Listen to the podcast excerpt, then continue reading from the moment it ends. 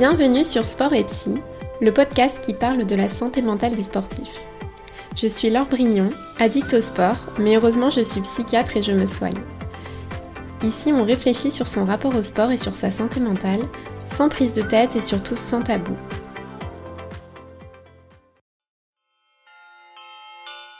Bienvenue sur les podmas de Sport et Psy.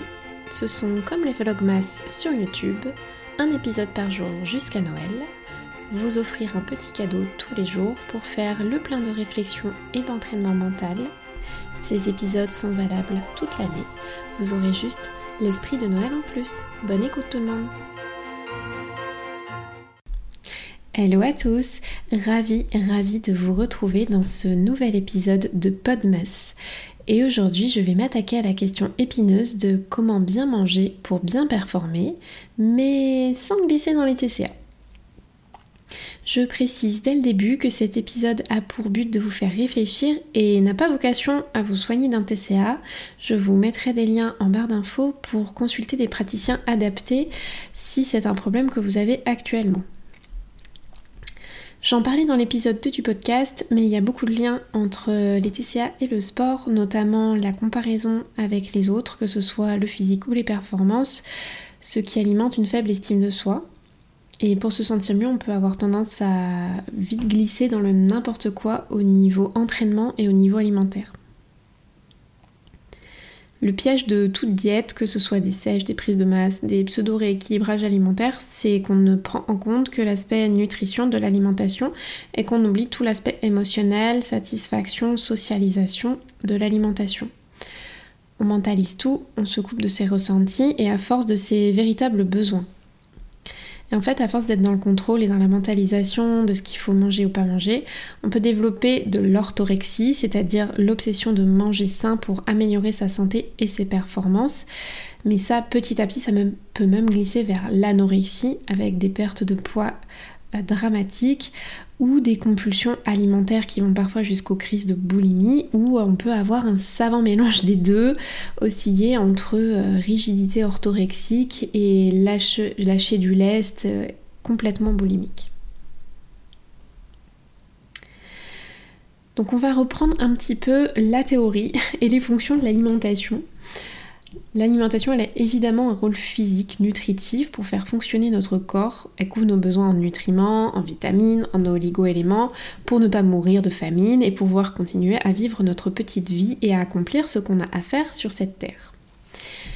Pour les sportifs, l'alimentation permet bien sûr d'optimiser les performances, que ce soit pour les sorties longues en endurance, pour la prise de force, la prise de muscle, améliorer sa vitesse, maintenir un poids idéal pour une compétition ou même rentrer dans une catégorie de poids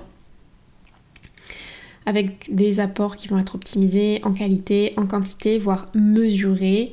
Euh, il y a des staffs de plus en plus importants de diètes de nutritionnistes autour, euh, autour des sportifs, et je parle pas que des pros, de plus en plus autour des amateurs, avec euh, une mesure des glucides, des protéines, des lipides, des oligo-éléments, un peu de tout,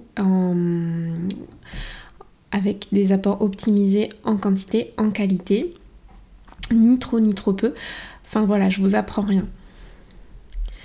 La chose qui change, c'est que ces dernières années, euh, l'alimentation des sportifs, elle a pris un autre tournant avec les réseaux sociaux. Maintenant, on a tellement accès à plein d'informations, euh, à plein de choses pour nous améliorer, devenir meilleur, devenir plus fort, plus performant, devenir plus mince, plus musclé. Euh, on a accès aussi à l'assiette des autres, à tout un tas de diètes et de planning alimentaires et tout un tas de promesses en fait pour euh, mieux performer, se sentir mieux dans sa peau, euh, en fait tout simplement se sentir mieux. Et ça fait qu'avec toutes ces informations, on mange plus vraiment avec notre estomac, mais plutôt avec notre tête. On, intègre, a intégré tellement d'informations sur comment il faut manger que notre cerveau a intégré bien malgré lui certaines injonctions, certaines restrictions, mais sans s'en rendre compte. Hein. Euh, on a vraiment plus tendance à se dire je dois, il faut que, non, pas cet aliment, non, pas maintenant, non, c'est pas l'heure, euh, qu'il y a quelques années. Aujourd'hui, on parle plus vraiment de régime, mais on sait ce qui est healthy ou pas, ce qui rentre dans la sèche ou pas, ce qui rentre dans le rééquilibrage alimentaire ou pas, ce qui rentre dans une diète particulière ou pas, que ce soit la diète paléo, cétogène, végé, vegan ou autre chose. À partir du moment où il y a comme un cadre avec des interdits, on va dire, assez rigides, il y a cette notion de restriction cognitive, c'est-à-dire de, restriction pas réelle, mais restriction dans notre tête, dans nos pensées, qui va intervenir. Sauf que notre corps, lui, il fonctionne pas qu'avec le cerveau. Quand il a faim, il a faim, même si c'est pas l'heure de manger. Quand il n'a pas vraiment faim, bah il n'a pas vraiment faim, même si on se dit que c'est l'heure qu'on devrait manger maintenant pour ne pas manquer, ne pas avoir faim plus tard. Quand le corps a envie de sucre et de gras, eh ben, il a envie de sucre et de gras et on le trompe difficilement avec de l'eau, des légumes ou des édulcorants. On peut aller pendant quelques temps contre notre cerveau. Euh, genre si on fait une diète pour une compète pour rentrer dans une catégorie de poids ou pour euh, faire euh, le régime dissocié avant des courses d'endurance. ça, on peut tenir dans si on a un laps de temps et encore. moi, j'ai le souvenir d'avoir fait, d'avoir essayé d'avoir fait le régime dissocié cet été avant mon Ironman et ce que j'en ai, retenu, c'est qu'au bout de 5 jours, en fait, je, recommençais à avoir des pensées hyper restrictives et à ranger les aliments par catégorie et, à vouloir me repeser alors que c'est ce que je ne le faisais plus depuis longtemps. Bref, on ferme la parenthèse. Donc on peut vouloir mettre tout dans la fonction physique, nutritive de l'alimentation pendant quelques temps, mais à un moment ou un autre, euh, les autres fonctions de l'alimentation vont nous manquer. Et ça va être premièrement l'alimentation hédonique. Ça, y est, je sors les mots savants. L'alimentation hédonique, c'est pour... Euh, c'est pour l'alimentation plaisir, l'alimentation satisfaction avec les saveurs, les textures, toutes les composantes du goût, la palatabilité j'ai réussi à le dire, des aliments. Autre mot savant, la palatabilité, c'est pour désigner les aliments qui vont nous faire très très très plaisir avec très très peu de quantité. Du style mais les aliments gras, les aliments salés, les aliments sucrés qui sont en accord avec notre évolution d'humain parce qu'on est programmé vraiment pour préférer ce genre de nourriture pour survivre en cas de famine, ce qui a été le cas de l'espèce humaine jusqu'à il n'y a pas si longtemps. Donc en gros, on pourrait avoir tous les macros qu'il faut, toute la quantité qu'il faut. Si on n'est pas satisfait de ce qu'on a mangé, eh ben, on aura toujours la sensation d'avoir faim, ou du moins on aura toujours envie de manger, et on ne pourra pas tromper cette envie de manger avec de l'eau ou avec des aliments qu'il faut manger ou qui sont autorisés entre guillemets en cas de fringale. Ça va être souvent les fruits, les légumes, les aliments protéinés. Et la fonction hédonique, c'est-à-dire la fonction plaisir de l'alimentation, elle comprend aussi la socialisation avec le partage, le contact social, parce que l'être humain est un petit être qui a besoin de socialiser avec ses congénères pour vivre, on est aussi programmé pour ça, et on ne peut pas constamment euh, éviter ou manger autrement que les autres pendant les repas de famille, les dîners en amoureux, les sorties avec les potes, euh, s'il y a un trop grand décalage ou si carrément on évite euh, ces repas, si on ne prend, si on n'a pas cette part d'alimentation, euh, partage, socialisation, il y a un moment, ça va aussi nous rattraper. Donc si notre alimentation ne comprend pas cette part d'alimentation, plaisir, satisfaction et partage, les dérèglements du comportement alimentaire nous guettent et il ne faut pas grand-chose pour basculer. Deuxièmement, on a la fonction émotionnelle de l'alimentation. Notre cerveau, il associe certains goûts et certains aliments à des émotions. Cette association, elle n'est pas vraiment consciente, mais elle est super forte. On associe des aliments comme le chocolat, les gâteaux, les chips, le fromage, la pizza, euh, tous les aliments palatables, j'y arrive à prononcer ce mot, je le prononce pas souvent. Euh, donc on associe ces aliments avec le plaisir et le réconfort. Vous savez, c'est ces aliments un peu doudous qu'on aime manger à la fin d'une journée de crotte, quand on est fatigué, quand on a eu un moment désagréable dans la journée ou des moments désagréables. Euh, on peut aussi les manger euh, juste quand on vit ces moments désagréables et qu'on a envie de repousser le moment où on va se sentir mal ou de se réconforter. Et ces aliments doudous, ces aliments réconfort, ils vont activer le circuit de la récompense dans notre cerveau, ça va relarguer plein de dopamine, ça va apaiser notre stress, notre tristesse, nos angoisses, ça va remplir le vide, ça va remplir l'ennui. Je précise que la, la suppression de l'alimentation émotionnelle, elle est quasiment impossible elle est présente à plus ou moins grande échelle chez tout le monde. En fait, c'est même pas souhaitable en fait. c'est une des fonctions de l'alimentation et vouloir la supprimer, c'est rajouter de la rigidité à une alimentation qui est probablement déjà rigide et ça n'a rien de bon. Il y a certains moments, avoir un peu d'alimentation émotionnelle, bah, ça fait du bien. Personnellement, j'adore manger une pizza bien grasse, bien régressive, les soirs où je suis fatiguée et saoulée de tout. Maintenant qu'on a vu les différentes fonctions de l'alimentation, euh, que ce soit la fonction nutritive, la fonction plaisir et socialisation et la fonction émotionnelle, on va pouvoir réfléchir à ce qu'on peut faire concrètement pour bien manger, pour bien performer, sans pour autant glisser dans les TCA. La première chose à faire, c'est de prioriser. Euh, les gars, c'est quoi votre priorité du moment? Parce que clairement, on ne peut pas tout faire à la fois.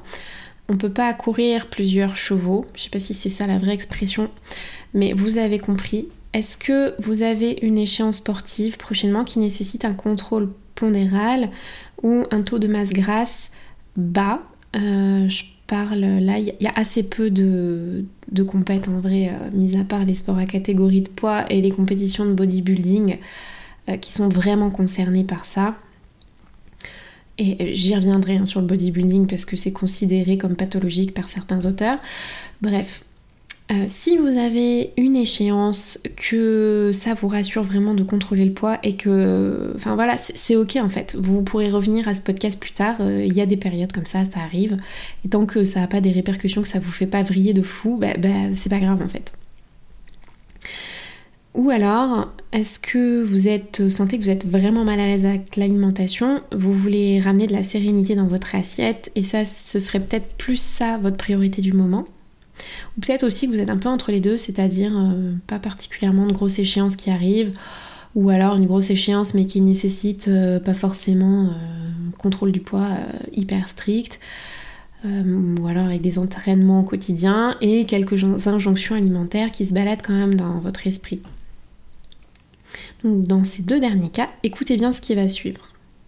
La grande idée à retenir dans ce que je vais vous dire, c'est la notion de cadre souple ça va être de ne pas abandonner tout cadre alimentaire que vous puissiez avoir car en réalité c'est pas possible, c'est très insécurisant.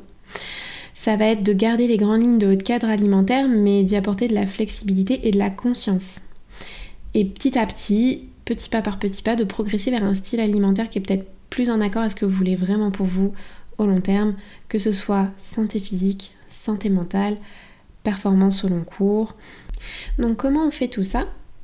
Première piste de réflexion qui va vous aider à identifier le fil conducteur des pensées que vous pouvez avoir pour votre alimentation. Et là, je vais vous proposer de vous poser une question qui va être mais si mon alimentation était un film, si mon rapport à l'alimentation était un film, quel en serait le titre?